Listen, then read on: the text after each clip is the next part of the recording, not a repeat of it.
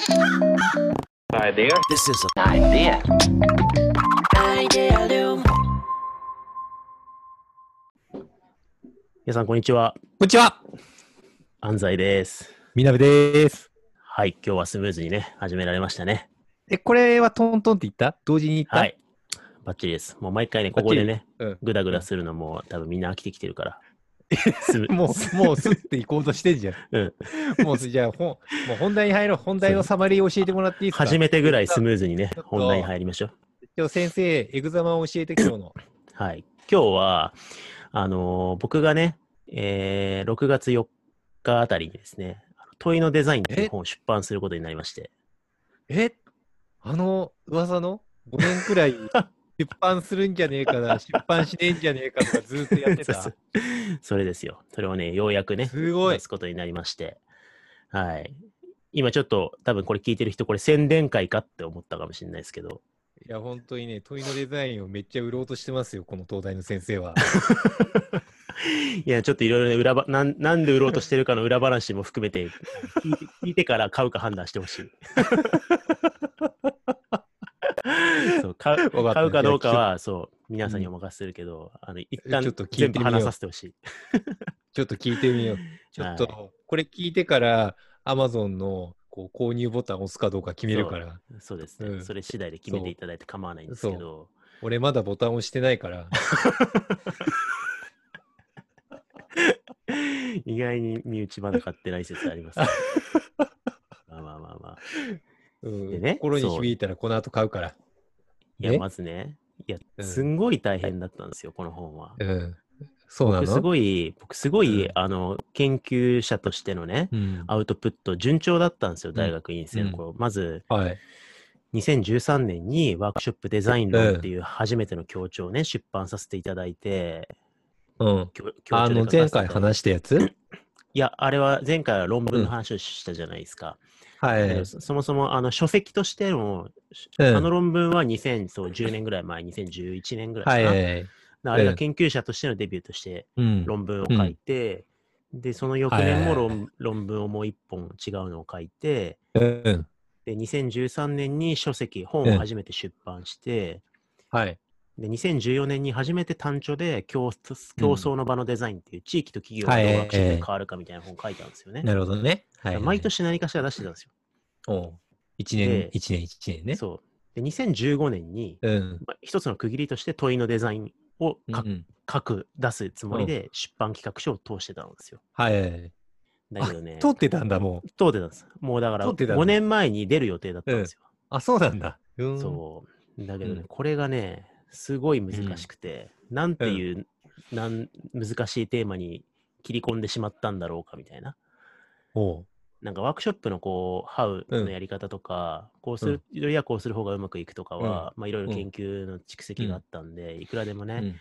語ることができるんですけど、はい。問いをデザインするっていうテーマでいろいろ書こうとすると、うん。結構ね、難題をはらんでいて、はい。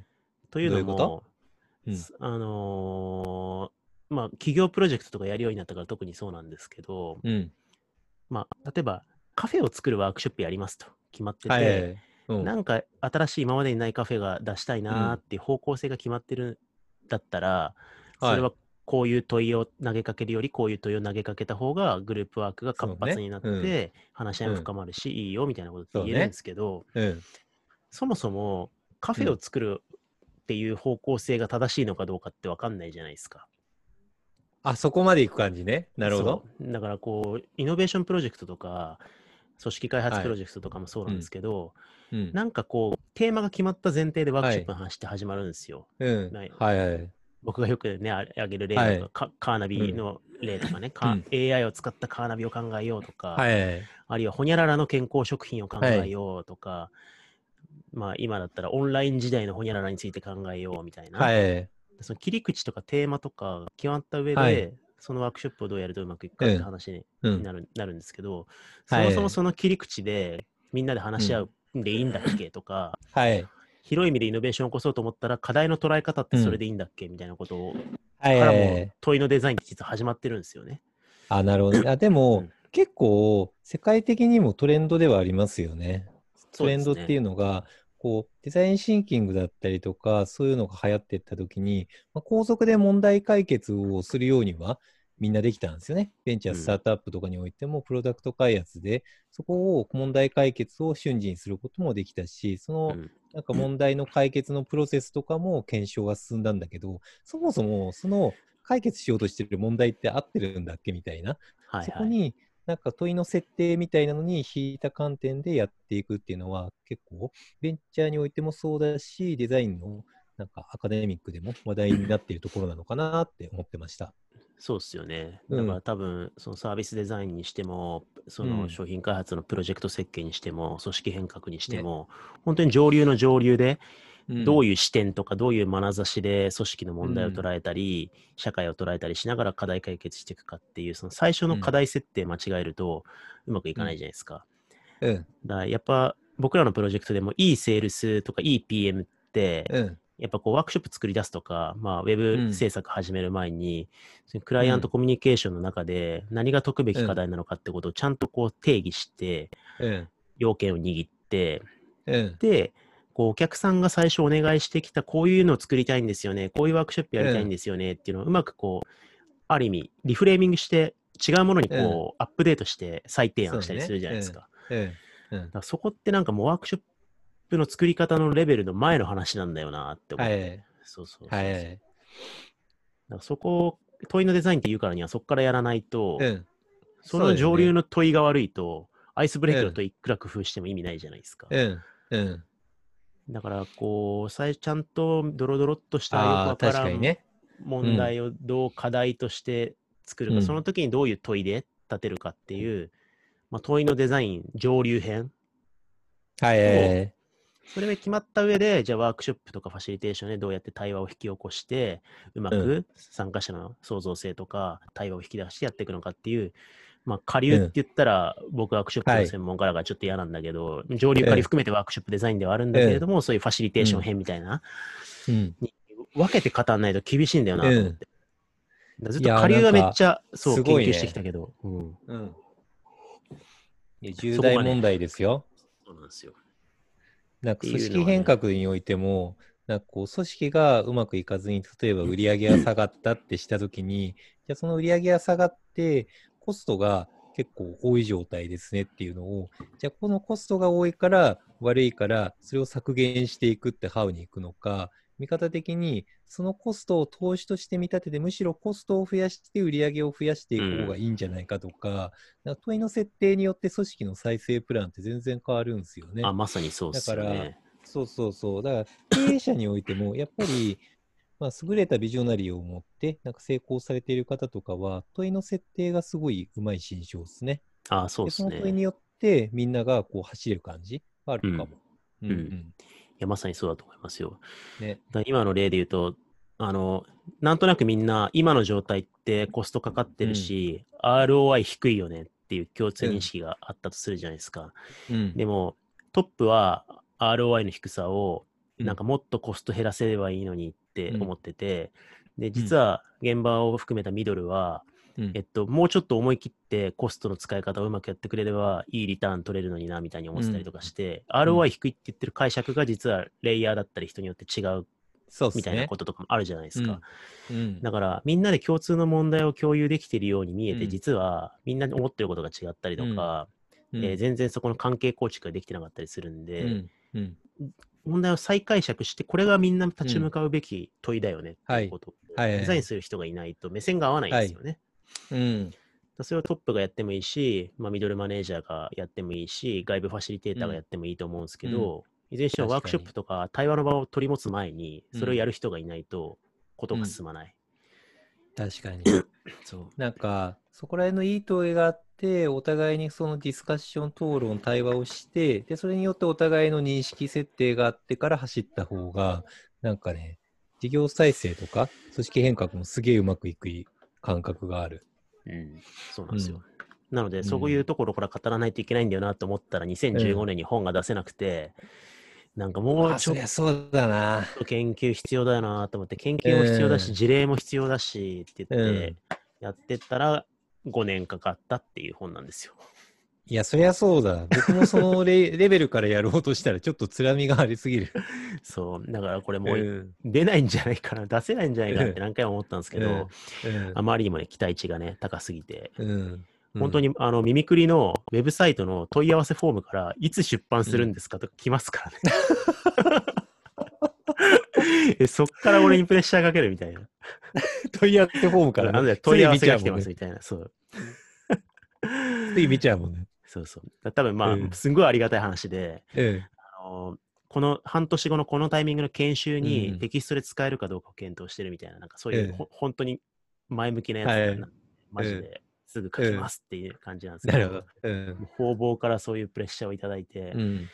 書かねばって言って、まあ、頑張って書き上げた本なんですよね。なるほどね。だだからこれ途中、しかもね、そう、これ、裏裏話その1としては、うん。あのー編集者の人がね、あのーうん大体一冊作るためには一章、うんこの小構成だったら一章どれくらうんいの字数でお願いしますって、はいはいはい。了解っすって言って、で、うん。なかなか一章書き終わんないなと思って、第一章うん結構頑張って書いて、書き終えて、うん。で、ワードの文字数見たら、あ、足したと思って、うん。提出したら、ワードのそのもの文字数じゃないっす。それはもう本当の文字数だから、本のレイアウトにしたときに、本って余白いっぱいあるじゃないですか。はい。本って1ページが1000文字入るページだったら 1000, 1000文字って数えるんですよ。仮にそこに本当は800字しかなかったとあ。そういうこと？なるほどね。なるほど図。表とか入って、実質600字で1ページとかになったりするんだけど、うん。うん。それは 1000, 1000文字って数えるんですよ。うん。だからそのロジック言うと僕倍書いちゃってて。なるほどね。あ、なるほどね。それで、なんか、上下感がどうのこうのみたいなあそうそうそう。だから編集者が安西さん、このペースでいくと2章までで1冊ですって言われて、嘘だろうと思って。課題の話で1冊終わりますみたいな。うんマジかよと思って。うん。だから一時期課題定義の本とワークショップファシリテーションの本で分けて出すかっつって上下巻で出そうかなと思って書いてたんですけど、うん。で、読者もね、それでいいっすよみたいなこと言ってくれてたんですけど、うん。編集、ちょっと方針が変わったらしくて、ちょっとそれじゃ売れないんじゃないかみたいな 話が出てきて、どっちやねんと思いながら、これで一冊にまとめようって言って、うん。ちょちょっと多く書いちゃったのを一冊にまとめてるんで、結構分厚くない、300ページぐらいびっしり書いてある本になりなってる。あ、そうなんだ。へえ。180ページとか200ページぐらいでも一冊出せるんですけど、そうだね。だから2970円っていうのは結構これ多めに吸ってギリギリ3000円切ってるんですけど、うん。結構あの、ココスト的にはカツカツ、お買い得？お買いお買い得得だとお買い得？思うんですよ。に2冊分ボリューミーでお買い得？うん。そうだね。2冊分ね。うんなるほど。そうなんですよ。あと、そう、もう一つ、あの、裏話ってわけじゃないですけど、うん。今、アマゾンが、うん。あの、コロナ状況でめちゃくちゃうん在庫シビアらしくて、うん。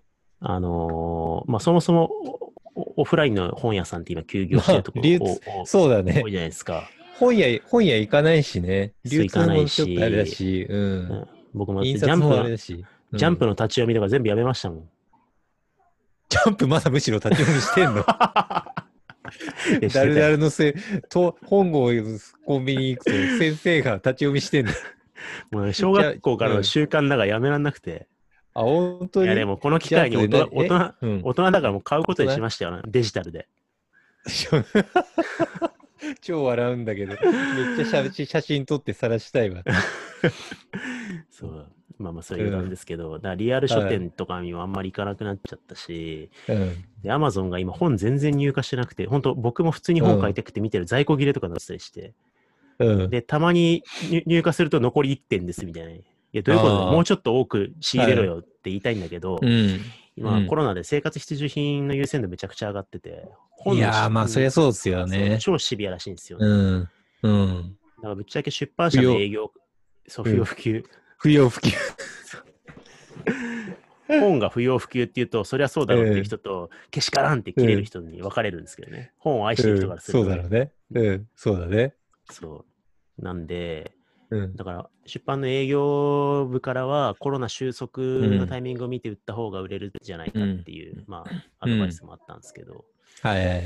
まあでもさっきのね、そのこの問題をさ、ROI 低いをどういうふうに解釈するか問題じゃないですけど、うん、コロナ禍をどう解釈するかとか、どういうふうに、まあ、組織にしてもそうだし、家族にしてもそうだし、社会にしてもそうですけど、たびたびこのアイディアリムキャストで、リモートだからみんなで問いを立てて、目線を合わせて、えー建設的に対話しながら、会を出していこうみたいな話してたじゃないですか。うんうん、そういうことを考えると、いろんな今、組織で、リモートの中で組織をどうしようかってやってる方々に、今読んでほしいなと思って、まあ、強行で出したんですよね。なるほどね。なんで、そういうこともあって、売りたいです。売りたいです。アマゾンでね、予約したらね。ななるほどね。事前予約数を見て、アマゾンが発注数を決めるらしいんで。なるほどねで。それもいつも通常モードよりシビアらしいんで。なるほどね。なるべく予約注文してほしい。なるほどね。ちょっと先生だけの都合じゃ俺ポチれないわ。先生の都合アピールされても俺はポチれないよ。今入ってましたよ。あの、断片的に、組織のね、上流段階の課題定義から、それを実際に実行して解決に導くまでのプロセスデザインまで一冊で学べる本なんかないっすよ。なるほどね。ないし、今 Amazon で事前予約しないとね、南さん。事前予約しないと届かないっすよ。届かない、6月4日に買おうと思っても、在庫1点とかになってるから。やべえ、それは、それはちょっとね、僕もいろいろ PR 上まずいよね。そうそう。そう、宣伝しないとあれ。そうえわかんないけどね、どうなるか在庫状況はあるかもしれないし、はいはいね、本屋さんも空いてるかもしれないけど、うん、6月は。うん。えちなみに問いのデザインの話もうちょいしていい？していいですよ。問いのデザインって、なんかこうデザイン界隈とかでスペキュラティブデザインとか流行ったじゃないですか。はいはいはい。そこら辺ともこうリンクするものがある？スペキュラティブデザインもなんか解決策じゃなくって問いを社会に提示していこうみたいなそういうものだったような気が記憶があるんですよね。そうですね。だから、うん、そういう意味で、まあ、上流段階で、まあ、未来とか問題状況をどう捉えるかっていう問いのデザインの一つの考え方として、スペキュラティブデザインの手法は、えーはい、すごい相性がいいと思います。はいはい、はい、なるほどね。なるほど、ね、あれはすごいこう社会の、えー、うん、割と探索的にあるあるかもしれない可能性、こうなるかもしれない可能性で、かつこうなったらいいなみたいなラインの、うん、ある種ちょっとこう、社会妄想みたいなところをこう試作的にやっていって、うん、で、問いとして可能性を社会に投げかけていくみたいな手法で、実際プロトタイピングしていくみたいなやり方じゃないですか。そうだね、そうだよね。だからそういう意味で、目の前の課題解決モードにならずに、そういう態度で問いを立てて、社会の可能性を探っていくっていう意味では、はい、問いのデザインの最初の課題定義編で、うん、課題のリフレーミングっていうことを書いてるんですけど、はい、リフレーミングの一つの手法とか、それを実際プロトタイピングしていく手法として、うん、スペキュラティブデザインはすごいあの関連してくると思いますけどね。はい、ああ、なるほどね。なんか、すごい理解つながった気がしていて、こう、結構ベンチャースタートアップとかにおいて新しい事業を作り上げていこうといろいろするわけじゃないですか。うん、でもしたときにそこの事業のネタだったりとか基本的にユーザーのペイン、まあ、消費者だったりユーザーだったり、なんか人が何かのサービスを使っているときに発生しているペインを発見して、で、そのペインを解決する新しいサービスみたいなのを作るんですよね。うん、でも、そこを発見するのってめちゃくちゃ難しいんですよ。うん大体、なんか作ってみて、プロトタイプやってみて、ユーザーに当ててみて、しばらく経ってから、これ、外れだったわ、このペインみたいに なるんですよ。はいはい、はい、だから、なんかそこの、そもそも、そこのユーザーの問題って、果たしてそれの問いって合ってるんだっけとか、うん、なんか事業開発とかそういうネタにも使えるっていうことですよね。そうですね。本当にまさにそうだと思います。うん、ですよね。うん。だから結構、あの、この本事例6つぐらい入れてるんですけど、うん、まあ、その中の一つには、うん、あの、事業開発プロジェクトの事例も入れてますし、組織開発のプロジェクトも入れてますし、結構、ベンチャー、スタートアップ大企業で、事業開発、組織開発、組織デザインとか、まあ、経営に関わる方々にはぜひ読んでいただきたい本ですね。うんそうだよね。なんかそこら辺の問いの設定みたいなのが、なんか、なかなか経営者のセンス、起業家のセンスに頼っているところはあって、うん、なんか熟天のな経営者がバッて作って、でもその人が一線を引いたら新しい新規事業が生まれなくなるみたいなのがよくある話なので。うん。そこら辺の問いのなんかトレーニングをするといいのかもしれないですね。そうですね。うん。そう。だからこれ出版したらちょっとそういうトレーニング系のエクササイズのなんかそういうイベントなり研修とかやってもいいかなとかね。ああ、いろいろ私、うん、あれだ。あの、あと、えっと、応用展開できるのが、ベンチャーとかで、えっと、あ、まあ、ミンクリでもスクラム開発やってらっしゃるじゃないですか。はい、やってるじゃないですか。はい、あれって、そもそもプロジェクトを遂行していくにあたって、今、プロジェクト帳だったりとか、まあ、サービスの開発におけるペインってなんだっけみたいな問題を設定して、でその問題のプライオリティをなんか優先順位を決めて、高い順からみんなでや、看板でやっていくみたいな、そういうやり方なんですよね。そもそも、でも、そこのアジャイル開発とかスクラムをやっていくときにすごい問題になるのが、そもそも、ウィークリー単位とかで問題設定とかみんなでやるんだけど、その問題設定の精度が悪くって、結局、ハウを消し込むことにしかならず、推進が進まないっていうのって、ほぼスクラム開発とかを導入した会社にほぼ全部起きることなんですよね。なるほど。うんうんうん。会話で永遠、それハウやんけみたいな、それどういうことみたいな感じに ずっとなってるみたいなことがあるんですよね。だからそこのエクササイズみたいなのはすごいニーズがありそうだなって思った。なるほどね。うん。ちょっとその辺、あの、南さんに教えてほしいです。僕、あの、うん、ベンチャースタートアップ界隈のリアリティがね、うん、すごい低いんで、あ、なるほどね。うん。大企業のイノベーションプロジェクトとかは、すごい耳くりでたくさんね、関わらせていただいたんですけど。うん。いや、もう、あの人たち、いや、もう、それは、ハウだわとか、怖いから考えなきゃダメっしょしか言わないですからね。今、語弊を生んだかもしれない。怒んないでくださいね。最近アイデアリムキャストちょっと出現がね、あの、減少傾向にあったら油断してたけど。また言ったなと思って。そうですね。身近な人はちょっと今イラッとしたかもしれない。そういや、怖いじゃなくて、あり方っしょ、パーパスっしょとか言ってる。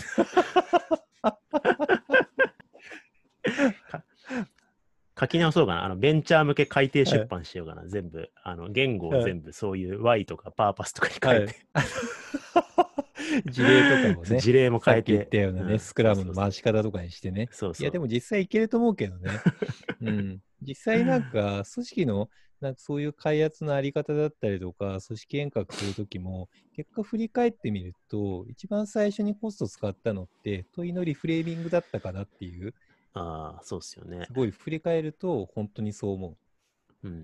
いや、本当それで、うん、そうなんですよね。だから、これまあ、ミミクリのプロジェクトもそうなんですけど、これ余談ですけど、あの、今、ね、ミミクリデザイン僕現場に立ってないじゃないですか。で、うん、今、いろんなファシリテーターがいろんなプロジェクトプランニングしてるんですけど、うん、まあ、過去の僕がやった案件のスライド資料とか全部残ってアーカイブしてるんですよ。うん、で、みんな勉強熱心だから、それ参照したり読んだり、案件の時に、こう見、見てくれたりするんですけど、めっちゃ言われるのが、あん。たさん当日のプログラム超シンプルっすね、みたいなこと言われるんですよね。もっといろいろ工夫してんのかと思ったら、超普通じゃん、みたいな。あれ、バカにしてるって 思う時が結構あるんですけど。言われてみたら、確かに、うん、確かにいやそ、そんなことねえだろうと思って自分のスライド見ると、めっちゃ普通じゃんって確かに思うことが結構あって、うん。うん、どっちかっていうと、その前段階のもう上流の課題手設計で知恵を使い果たして、いや、もういけるっしょってなってるから、もうあとはもうそれで話すだけみたいなところがあるんで、はい、逆に言うと、上流の要件定義とかを握りきれないと不安でいろんなハウをこう塗り固めちゃって、はい、派手な工夫を振りかざすしかなくなっちゃったりとかするから、うん、むしろシンプルにできるように課題定義ちゃんとやろうねっつってナレッジ共有しながらやってるんですけど、うん、なるほどね。そう、結構そのね、上のところでいかにちゃんとコストをかけて、いいうん、いい上流の問いをやるから、まあ、その下下の流れもこうスムーズにいくっていうのが理想的だなと思いますけどね。うん。まあそういうことがね、あの体系的に一冊で学べる本はなかなかないと思うんで、ぜひ2970円 Amazon で事前予約していただければと思います。いやこの後 Amazon でポチりますね。やった売れた一冊追加されたから。終わった営業が。対南営業が。よかかったです。クロージングできて。はい。はい。ぜひ、はい。買うだけじゃなくて、届いたら読んでくださいね。読みます、読みます。まあ、6月、あの6月、6月4日セールね。ワードの段階で共有しましたけどね。うん、読んだ読んだ。いい本だなと思った。ああそこにでも綺麗な図表とか入ってめっちゃ読みやすくなってるから、本物は。うん。読んでください。はい。デザインもおしゃれだしね。はい。どどんぐりがやったからね。自慢じゃねえか。そうだね。そうだね。表紙は、表紙はどんぐりがいやった、や、ね。だから、だから問いのデザインもそうだし、中身のプログラムだったり、なんかこう、読むったらすごいいい本、なんかうんコンテンツとしてもいい、よくデザインされてますし、うんアウトプットの表面上も素晴らしいデザインなんで、そうですね。飾飾るかい飾っても楽しめる本ですよそうで。すね。そうですね。そう 急に営業側に回ってきた。表紙どんぐりだってことを思い出して、うん急に営業に回ってきた。いいいいデザインなんでね。そうですね。はい。ね。うん。まあ、近々、アマゾンに書影も入って、ああ、表紙こうなったんだってうん見てられるかなと思いますんで、ぜひ、お手に取っていただければと思います。はい。しばらくなんか、Kindle 編は版はまだ出ないらしいんで、紙の本しかあ、出そうなんだい。。そうなんだ。いやね、あこれもね、いや、Kindle ぐらい出してくれよって思うじゃないですか。うんしかも、出してくれ Kindle ないやつ、本見見るとムカつかないですか？いや、Kindle く版ないんかいみたいな。あれね、大体俺今、Kindle で買っちゃうもん。そうですよね。だけどね、すんごいめんどくさい、っていうか複雑な事情がいろいろあるらしいですよ。え、そうなんだ。あの価格が Amazon じゃ側が決めちゃうとか、そのなんか、えーいろいろ出出版社単位でも、うちの方は全部うん Amazon で売るって決めてれば、スムーズらしいんですけど、はいはいはなんか、全部を、あれ結構うん著者一人一人に許可いるんですよ。多分。い。えー？あのえー？もう、もう過去出した本とかだと、多分、はあの電子化してもいいかっていうので、うんなんか署名を取らないといけない。で僕も過去出した本とか、一応署名は求められてんだけど、出版社はい契約が進まなくて、まだ Kindle 化してないんですよね、僕の本。あ、そういうことなんだ。そうなんだ。そうそうそう。だから結構ね、ややこしいからね、こう、うん。あの安易に Kindle 化してくれよって言えないんだなって思って、この間言っちゃって反省したんですけど、あいろんな事情があるんですね、うんみたいな。なるほどね。問い直そう。問い直したいです、問い直そう。。出版事情を、Amazon を問い直そう。そうですね。うん。そうっすね。というわけで。なので、まずは紙の本ではい。はい。見ていただければと思います。はいと。いうわけで、はい、今回はこれまでにしたいと思います。どうもありがとうございました。あありがとうございました。りがとうございます。え